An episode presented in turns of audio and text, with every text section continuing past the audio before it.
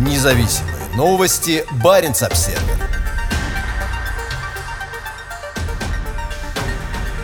Правительство Швеции одобрило строительство высокоскоростной железной дороги до Лулио. Северная ботническая линия пройдет по побережью северо-востока Швеции и соединит Умео и Лулио. Общая протяженность железной дороги составит 270 километров.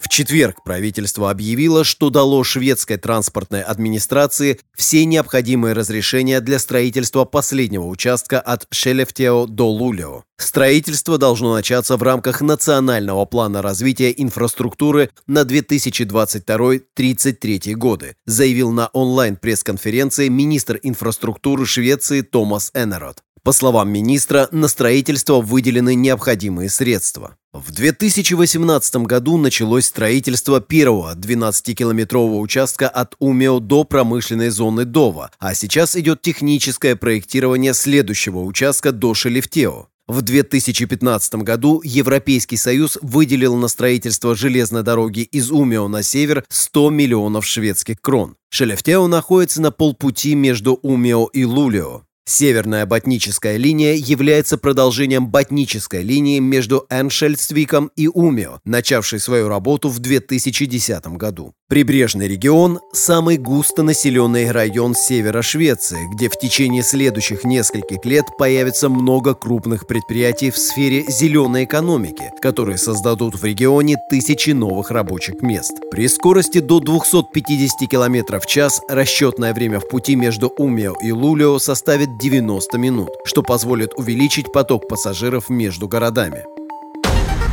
Независимые новости. Барин обседный.